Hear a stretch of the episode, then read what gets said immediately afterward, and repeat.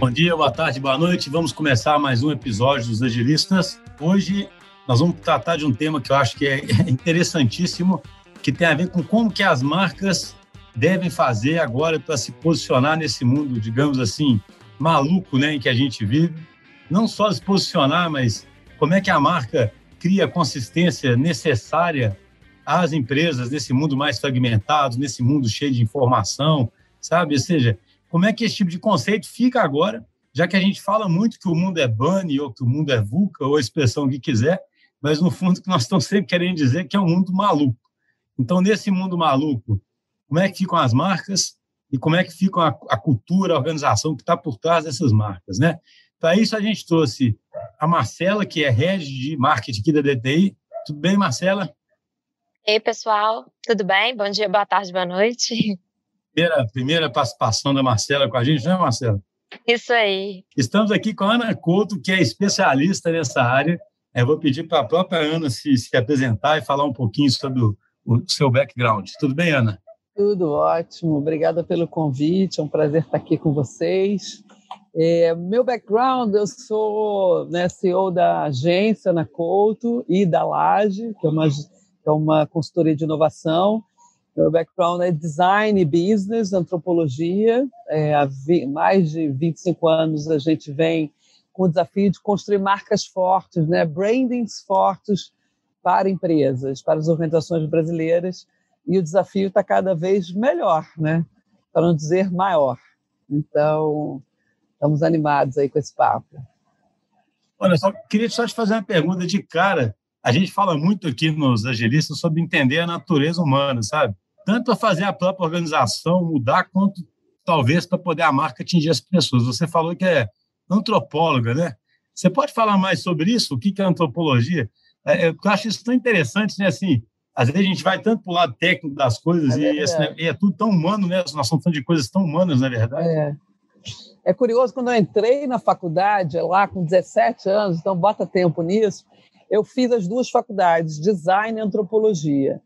E ali eu comecei a entender né, que o design ela é uma representação de valores visuais. Então, você pega numa tribo de índios, se o cacique está com, né, com, com, com o chapéu mais alto, ou com uma roupa diferente, ele tem um certo poder, aquilo está identificando ali uma diferenciação para ele, ele tem um papel cultural. Então, tudo que a gente faz, e a gente tem uma frase que é muito clara, e há muitos anos a gente fala disso, que marcas são que nem pessoas, né? Então, tem pessoas no mundo que têm uma clareza do seu propósito, têm um impacto grande, têm valores muito claros, têm uma personalidade forte é, e conseguem diferenciação, conseguem atingir os seus objetivos, né, criando impacto aí no mundo. E as marcas e as pessoas andam muito juntas nesse sentido, né? Elas podem, e o nosso slogan é a marca é, faz e fala. É muito importante entender quem a gente é, o que, que a gente faz para construir isso e como é que a gente constrói a fala, né? E aí a fala é a nossa narrativa, nosso posicionamento, o fazer é o nosso serviço, nossos, o que, que a gente oferece para os nossos consumidores e o ser é entender o que, que a gente veio para o mundo, né? Então a gente pode falar até abrir assim na dilema máximo do nosso. Vamos pegar a Carol com K. Como é que ela destruiu o valor ali não falar, não fazer e não ser totalmente desalinhado, né? Que ela tinha uma percepção de marca, que era uma pessoa interessante, cheia de propósito. De repente, quando a gente foi conhecer os valores, né, a pessoa, a forma dela agir, destruiu o valor. E quantas marcas saíram ali do patrocínio e ela perdeu followers, perdeu patrocinadores, perdeu pessoas que se identificavam com ela. Então ali a gente vê que o mundo das marcas ele gira em torno do mundo das pessoas também, né? Então as marcas precisam construir um bom hard sell, que é o produto que eu vendo, uma boa identificação com, né, que a gente chama da onda 2, é, como é que eu me identifico com essa marca, e um bom, que a gente chama da onda 3, é qual é o propósito, qual é o impacto que eu trago para o mundo. Esse é o branding do século 21 e é isso que a gente trabalha. Mas eu, uma, uma, pergunta, eu sempre brinco aqui no Agilistas, eu falo assim, eu gosto de falar para os céticos, né? Os céticos, é, aqueles que são céticos, né? Fala assim, nessa sua trajetória, né, que você disse, o, o, o, alguém não pode falar assim, ah, mas sempre foi assim? o que, que de fato agora está fazendo ser mais intenso ou menos Sim. intenso? Que mudança que você observou ao longo da sua trajetória? Não, e aí eu super concordo com essa máxima. Sempre foi assim, né? A Igreja Católica construiu né, o símbolo da cruz, do cristianismo e toda aquela liturgia em torno do cristianismo, porque quem construir marca é isso. Você tem que saber quem, quais são os valores que você representa, qual é o ritual, a experiência que você traz e qual é o impacto que você traz no mundo. Então sempre foi assim. O que, que mudou é que século XX, em que você tinha é, que fazer um custo muito grande de produtos e consumo a qualquer custo, e consumir era tudo que precisava, e você precisa tinha uma comunicação né, de, de, de publicidade muito forte, em que isso que valia, o, fa, o falar valia muito, que tinha muito produto, o falar valia muito, você está entrando no século XXI com outros desafios, né? E que a gente agora tem um instrumental de gestão de valor. Por quê? Destruir valor é muito rápido, é muito fácil destruir, né? Agora, construir reputação, construir uma gestão do seu intangível, precisa de método e disciplina. Então, sempre foi assim, mas agora a gente está no game, no, no, terceiro nível desse game, né? Não é mais só fazer publicidade, entregar um produto que não necessariamente é bom. Agora você tem que fazer falar bem, mas tem que entregar um produto que é muito bom e você tem que ter um propósito, porque só comprar sapato, poluindo, deixando o mundo pior, não vai mais valer para o século XXI, né? O jogo está muito mais complexo. Eu, eu queria aproveitar que você usou a, o exemplo da Carol Conká e até te fazer uma pergunta, assim. A gente que trabalha com reputação da marca, construção da marca, do posicionamento mesmo, é um trabalho tão intenso em construir esse posicionamento, né, em trabalhar, e às vezes, num, em alguns leads e, e, etc., as coisas desandam mesmo, né? A exemplo da própria Carol, assim, a, a, às vezes eu até acho que o, o BBB tá, tá, tá polarizando um pouco a situação, assim. Então, você tem um recorte, uma fotografia que conta uma história ali muito específica. Exatamente, com certeza. Qual seria, Sem assim... ela, né? A gente só tá é, sim o, o, o cenário. Não, não e é aí entrou numa coisa binária, né? Ela é, é. assim, não tem mais né, solução. Exato. Qual seria a sua recomendação para a marca Carol com K num contexto Eita. desse ah, exemplo do que a gente faria, assim, enquanto marca é, mesmo? É. É, o que, que, a gente fala, assim, né, em termos de marca? Toda marca vai errar, como todos nós erramos, né? Assim, não existe marca perfeita, não existe ser humano perfeito. Existe sim, eu acho que esse ano de 2020, com tudo que a gente passou, é, existiram as marcas que entenderam o seu papel no mundo, a sua construção de valor, o seu propósito, e trabalharam com muito afinco de deixar isso muito claro. Né? Não adianta mais fazer por fazer só. Né? Então, a gente tem marcas que têm créditos bons e a gente pode errar e comer um pouco do nosso crédito no banco. Né? Vamos dizer que a gente tem uma conta bancária. E aí, essa, esse dilema, assim, a Carol K tinha uma conta bancária boa, razoavelmente, e ela queimou muitos créditos. Né? Ela, não sei se ela negativou, mas ela queimou muitos créditos. Cabe a ela ou a qualquer marca, primeiro, entender o erro, né? voltar para trás, é, entender os seus valores, que, por que, que ela veio para o mundo, como é que ela pode ajudar o mundo, e reconstruir essa trajetória. Né? Então, a gente tem marcas como a Vale, que teve uma trajetória é, complexa. A gente tem várias histórias, né? É, que depois do digital ficou muito explícito, né? Desde o cara da guitarra lá, é, da United, que, que, que o cara mandou né, e fez aquele vídeo. Então, o poder da destruição e o poder da reclamação está em todos nós. Agora, o poder de assumir o erro, encontrar os seus valores, reconstruir os seus créditos, também faz parte. Né? Eu não acredito que e a gente chama muitas organizações de organizações evolutivas, né? Não são os mais fortes nem mais os inteligentes que vão sobreviver nesse mundo super ágil, mas são os que têm mais capacidade de se adaptar e se adaptar a isso, aos valores do século XXI, né? às necessidades do consumidor do século XXI, né? e ao novo, ao novo sistema de valor. Porque eu acho que a gente está numa transição muito de construção de valor, sabe? Assim, quais são os valores que a gente quer para a sociedade brasileira. Eu acho que o que a Carol Conká está fazendo é explicitando né, uma estrutura de poder que me parece que a gente não quer mais, né? que é cheia de hierarquias e, e carteiradas e falta de respeito com né, milhões de questões da diversidade, coisa, apesar dela ser uma pessoa né, que poderia, não deveria estar nesse lado. E a sociedade brasileira, nós não queremos isso. Queremos né, uma sociedade que existe mais respeito, né? E, e, isso para as organizações é muito claro também, né?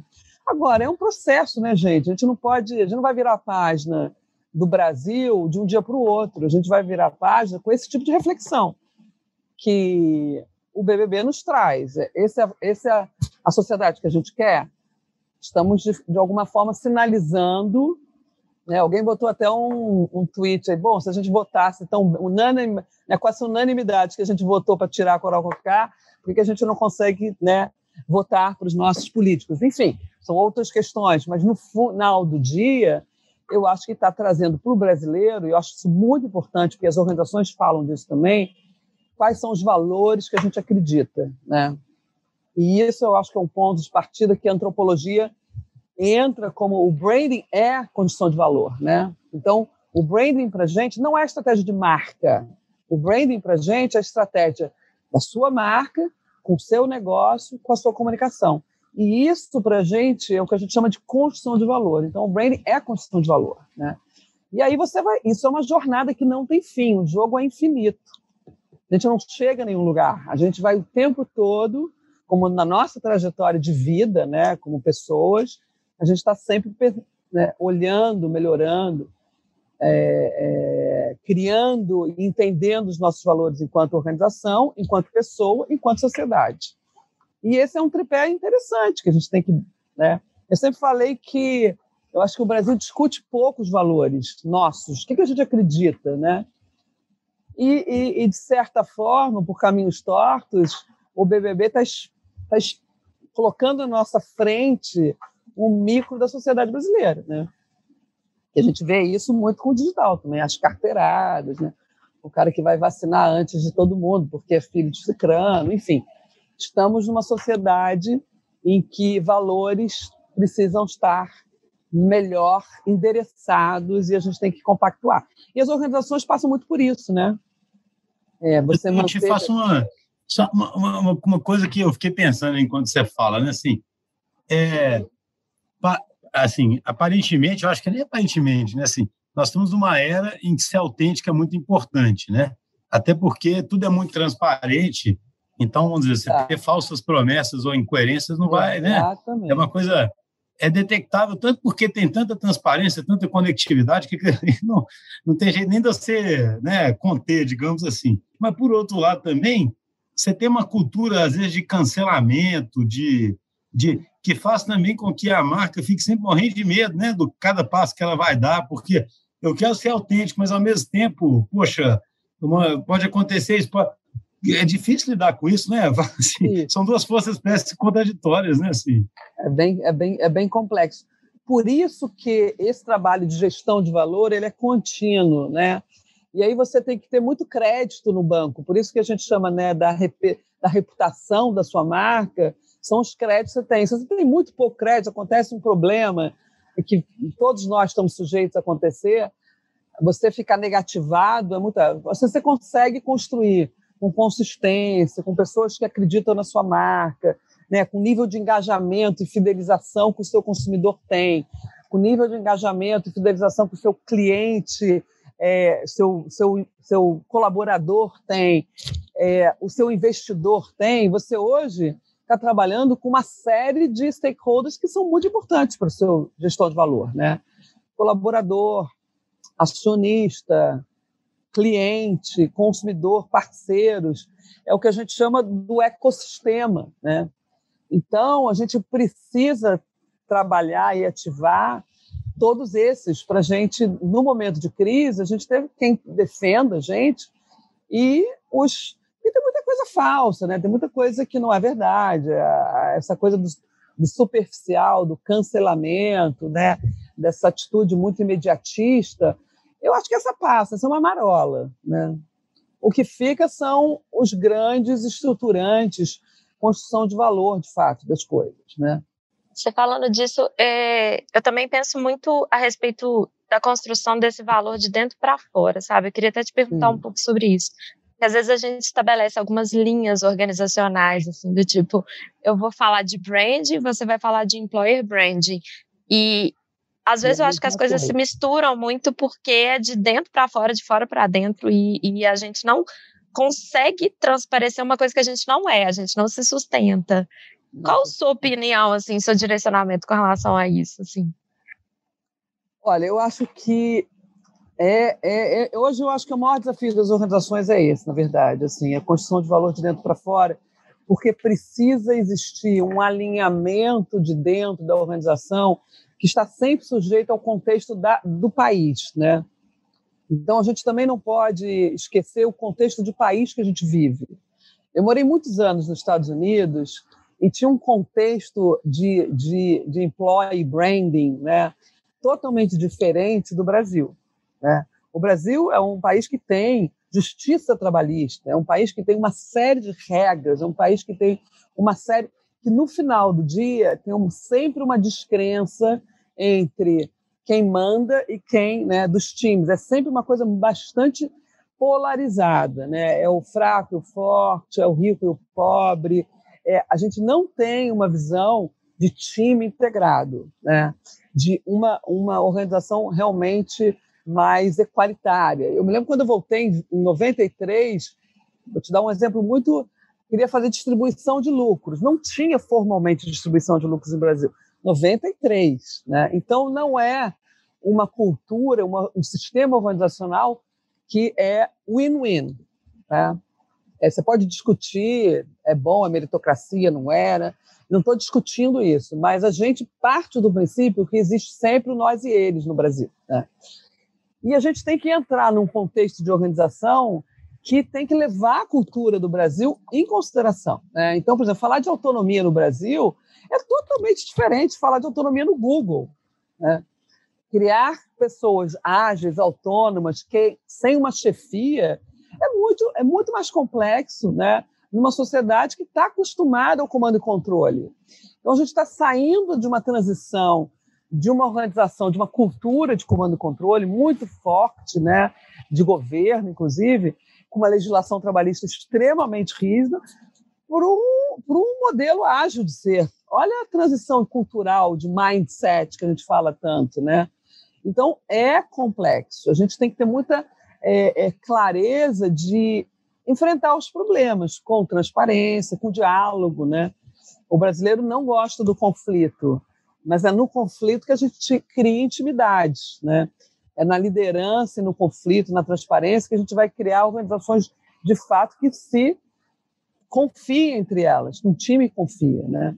Então, acho que a gente tem muitos desafios interessantes como cultura e como organização. E por isso que a gente, até a intenção de montar a Laje, né, que foi exatamente mudança de mindset para inovar, porque o que é inovação? Né? A gente precisa ter alinhamento, a gente precisa ter margem de erro, a gente precisa aceitar o erro, a gente precisa aceitar né, que o resultado ele não é imediato, a gente precisa aceitar que a gente precisa trabalhar em times multidisciplinares, que não tem departamento, porque o consumidor é um só. Né? A gente está falando de consumer centric.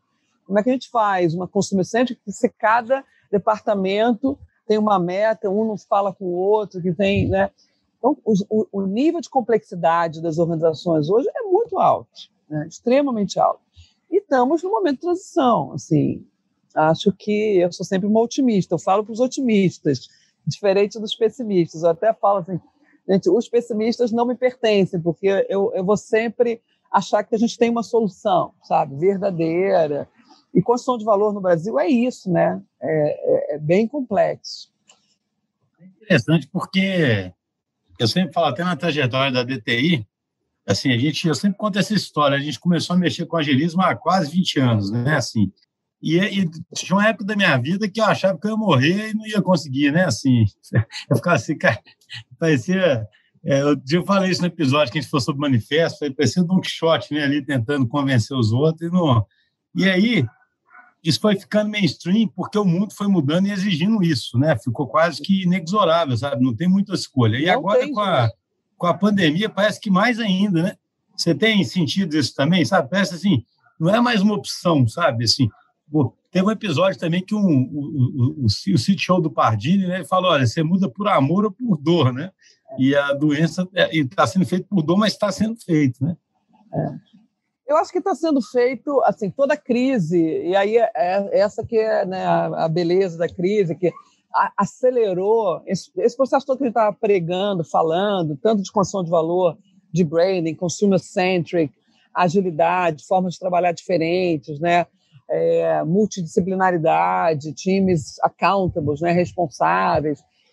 Na, na pandemia, você tirou o tapete de todo mundo. Então, quem já estava no processo de ir foi, né? é, acelerou muito, porque todo mundo está em casa, todo mundo está ágil, ninguém controla ninguém. Né? Se, eu tiver, posso ter né, alguém do time que, se quiser dormir o dia inteiro, ele dorme, se ele quiser. Então, isso foi muito bom, porque eu acho que tirou, assim, a... ao mesmo tempo, é, os que não estavam nesse onboard dessa mudança, eles vão ficar pelo caminho, mas milhões de empresas vão ficar pelo caminho, não tem como, né? É, a gente está vendo aí, né, a, a 500 mais do, do Standard Poor, mais valiosas, as empresas, cada dia mais, de 10 em 10 anos, você tem uma, uma revisão de quem vai ter essa resiliência de se adaptar. Né? Porque esse é o ponto. Não é mais os mais fortes, enormes, ou os mais inteligentes, são os mais ágeis, que têm capacidade de se adaptar. E é isso. Agora, agilidade não é sair correndo fazendo, né? Esse que eu acho que é o ponto.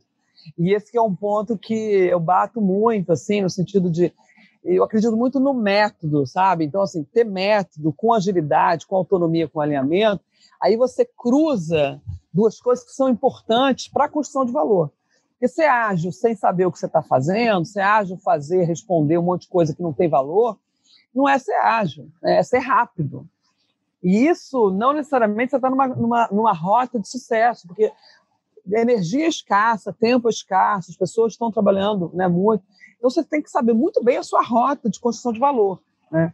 Isso que o branding ajuda. Ele entende o seu código genético, né? ele entende o que você precisa fazer de valor para o seu consumidor e ele entende como é que você vai falar de uma forma, uma narrativa consistente. Né?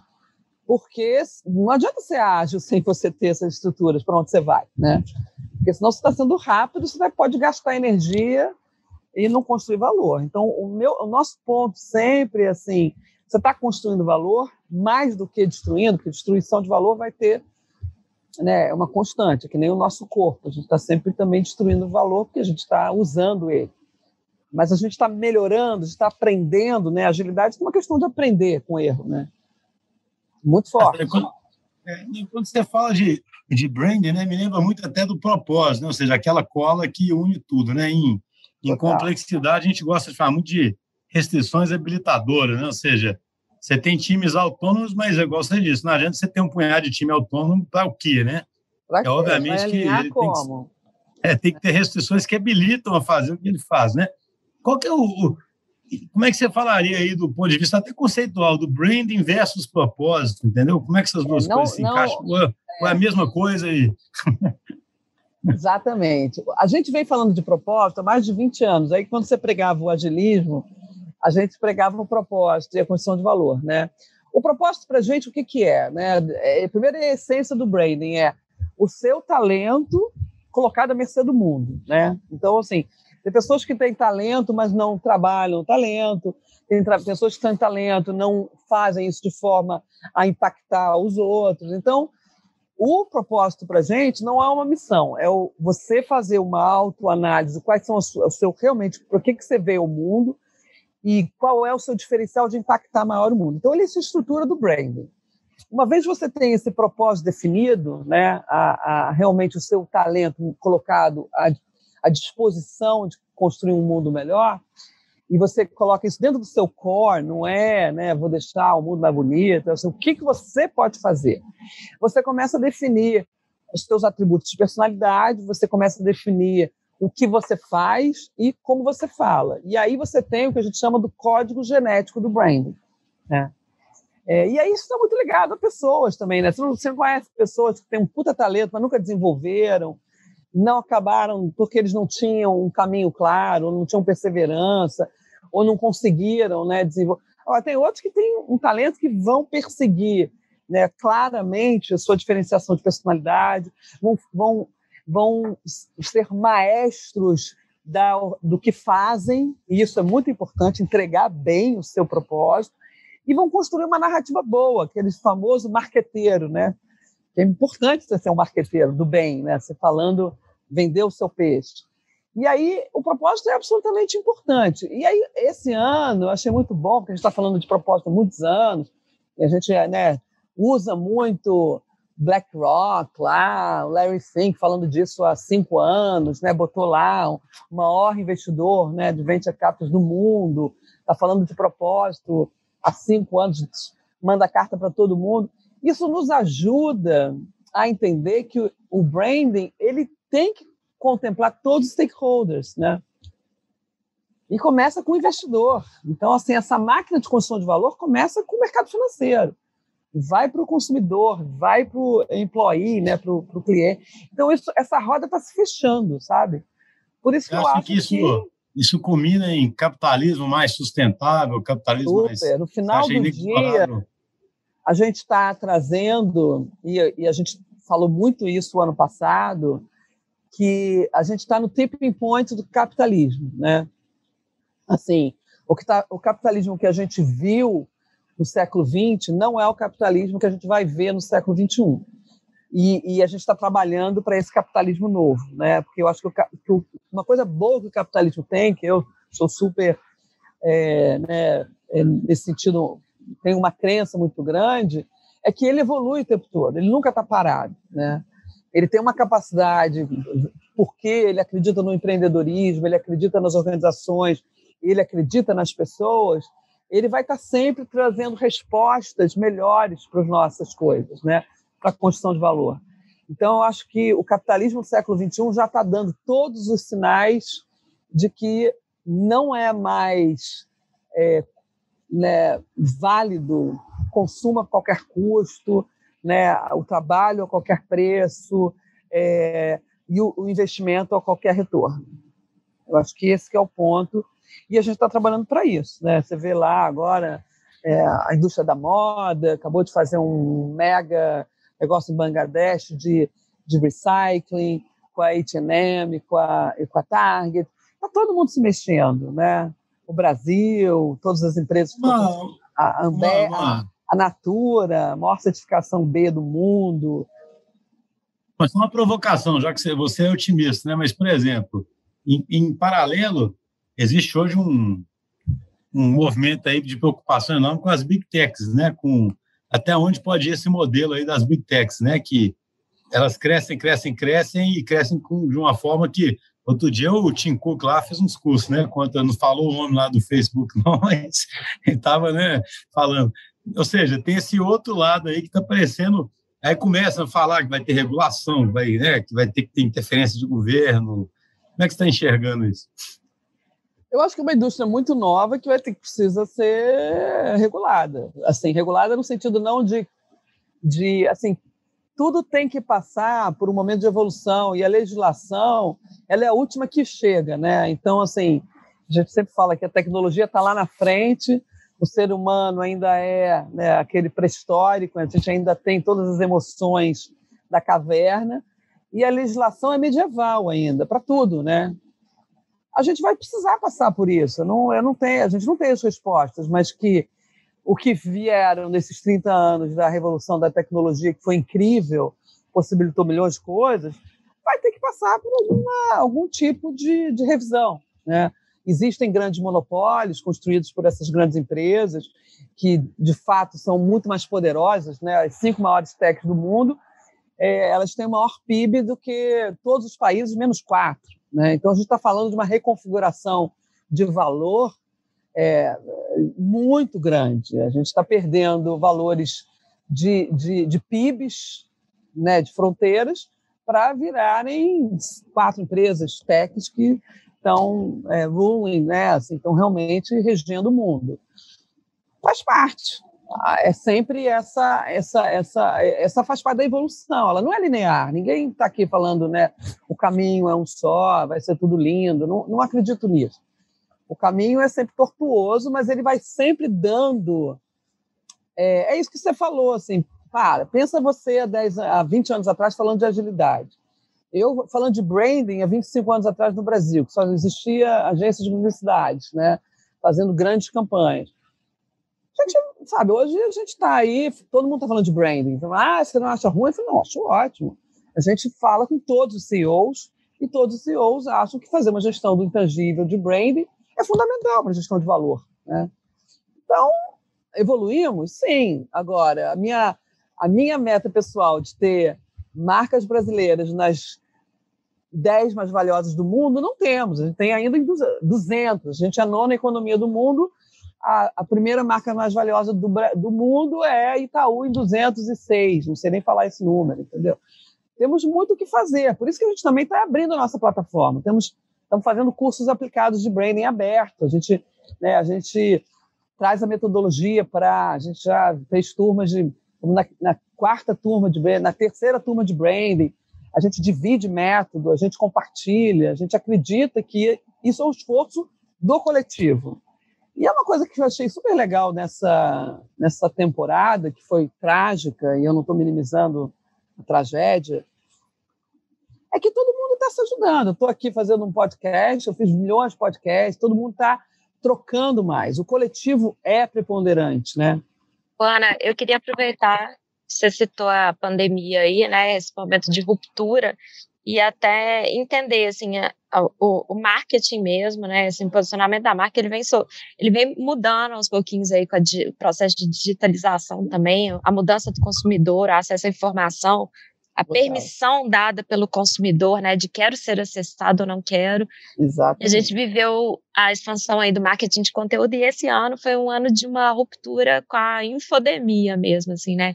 Todo mundo produzindo tanto conteúdo e brigando pela nossa, pelo nosso tempo, né, por gerar conteúdo valioso, etc. E parece que a galera tá um pouco ficando estafada, né, assim, então, assim, é, como que a marca também continua gerando valor e busca outras alternativas e de repente pode se posicionar nesse contexto onde está todo mundo brigando pelo um pouquinho de atenção nos mesmos canais, né? É, eu acho que uma premissa que a gente trabalhou interna, externamente com os nossos clientes é fazer é mais importante do que falar, né? Então acho que todas as organizações que fizeram gerar conteúdo é importante, compartilhar, eu acho que isso é e vai ser importante, mas a infodemia não é de hoje, né? Ela vem dos últimos 10 anos, dos, assim, a gente já tem o desktop cheio há muitos anos, agora a gente tem o celular cheio, a gente tem isso, isso já é fato. É, o fazer, eu acho, é o walk the talk, né, que a gente fala, foi muito importante. Então, você pega empresas como a Ambev, é, ou várias outras, em que trouxeram agir né, para ação, como a Natura. Isso valeu muito, sabe? Eu acho que as empresas vão se conectar com o seu consumidor, com o seu ecossistema, quando elas de fato entendem que elas são capacitadas, elas proporcionam não só a geração de conteúdo, mas coisas que são relevantes para a vida das pessoas, para os negócios, né, para as pequenas empresas, para os negócios, ajudar as pessoas no nível do é fazer e falar é muito importante. Então, eu não considero que a gente possa só ficar no falar. Falar é importante, compartilhar é importante, mas eu acho que o fazer, e aí essa autoavaliação, você vai gastar fazendo uma campanha só, você vai investir o seu dinheiro articulando um propósito que é alinhado com a sua visão e que você pode mudar a vida das pessoas, entendeu? Acho que isso está valendo muito e as pessoas têm que ficar mais atentas a isso. Fazer podcast é legal, é ótimo, mas o fazer é mais importante do que o compartilhar. E aí tem o filtro, cada um vai ter o seu filtro, cada um vai antenar onde quer. Mas você gerar coisas, né, fazer, eu acho que, enfim, é, é, é mais importante do que só o falar. E o fazer precisa de um, de um, de um antecedente, que é o propósito. O que, que eu vou fazer e por que, que eu vou fazer? Né? O que, que eu posso fazer? E essa é uma pergunta importante, que também não é sair fazendo. Né? Então, quando você junta o que, que eu posso fazer, que eu tenho um talento, como eu vou fazer e como eu vou falar, aí você está fazendo bem. Né? A Stone, por exemplo, eu acho que é uma empresa que fez bastante coisa. Ele tem lá também o papo de balcão, mas está fazendo um monte de coisa pelo né, pequeno empreendedor. Tem muita coisa a ser feita no Brasil, né? E tem muita empresa legal no Brasil também. Assim, isso eu acho que a gente precisa dar luz mais às empresas menores. A gente está trabalhando com muitas empresas muito bacanas fora do eixo, sabe? Isso está sendo muito interessante. Todo mundo já foi pequeno, pode ser grande. A gente precisa contar mais, melhor essas histórias, né? Estamos chegando aqui ao final. Acho que foi uma excelente conversa. Achei interessante esse, esse, esse final, porque ele me remeteu ao começo, né? Quando você disse de de antropologia de pessoas, né? Com pessoas também vale muito mais o que você faz, né, do que o que você fala, né? A gente sabe disso, né? Assim, o, é, o então, assim, de, de, quando fala que a marca acaba sendo né, uma, uma, representação ali mais, mais concreta, né? O que ela faz vai perdurar, porque é verdade que falar é muito mais fácil, né? Do que sei lá e, e, e, fazer de todas as formas. Muito obrigado aí pela participação, foi um prazer te receber aqui nos Agilistas. Obrigada a vocês pelo convite, espero ter aí é, ajudado né, a gente que está nesse momento aí pensante a, a, essas organizações a trabalharem de forma mais ágeis, alinhadas e autônomas. Um abraço, Marcelo. Obrigado também. Obrigada, Tchau, obrigada. Obrigada, gente.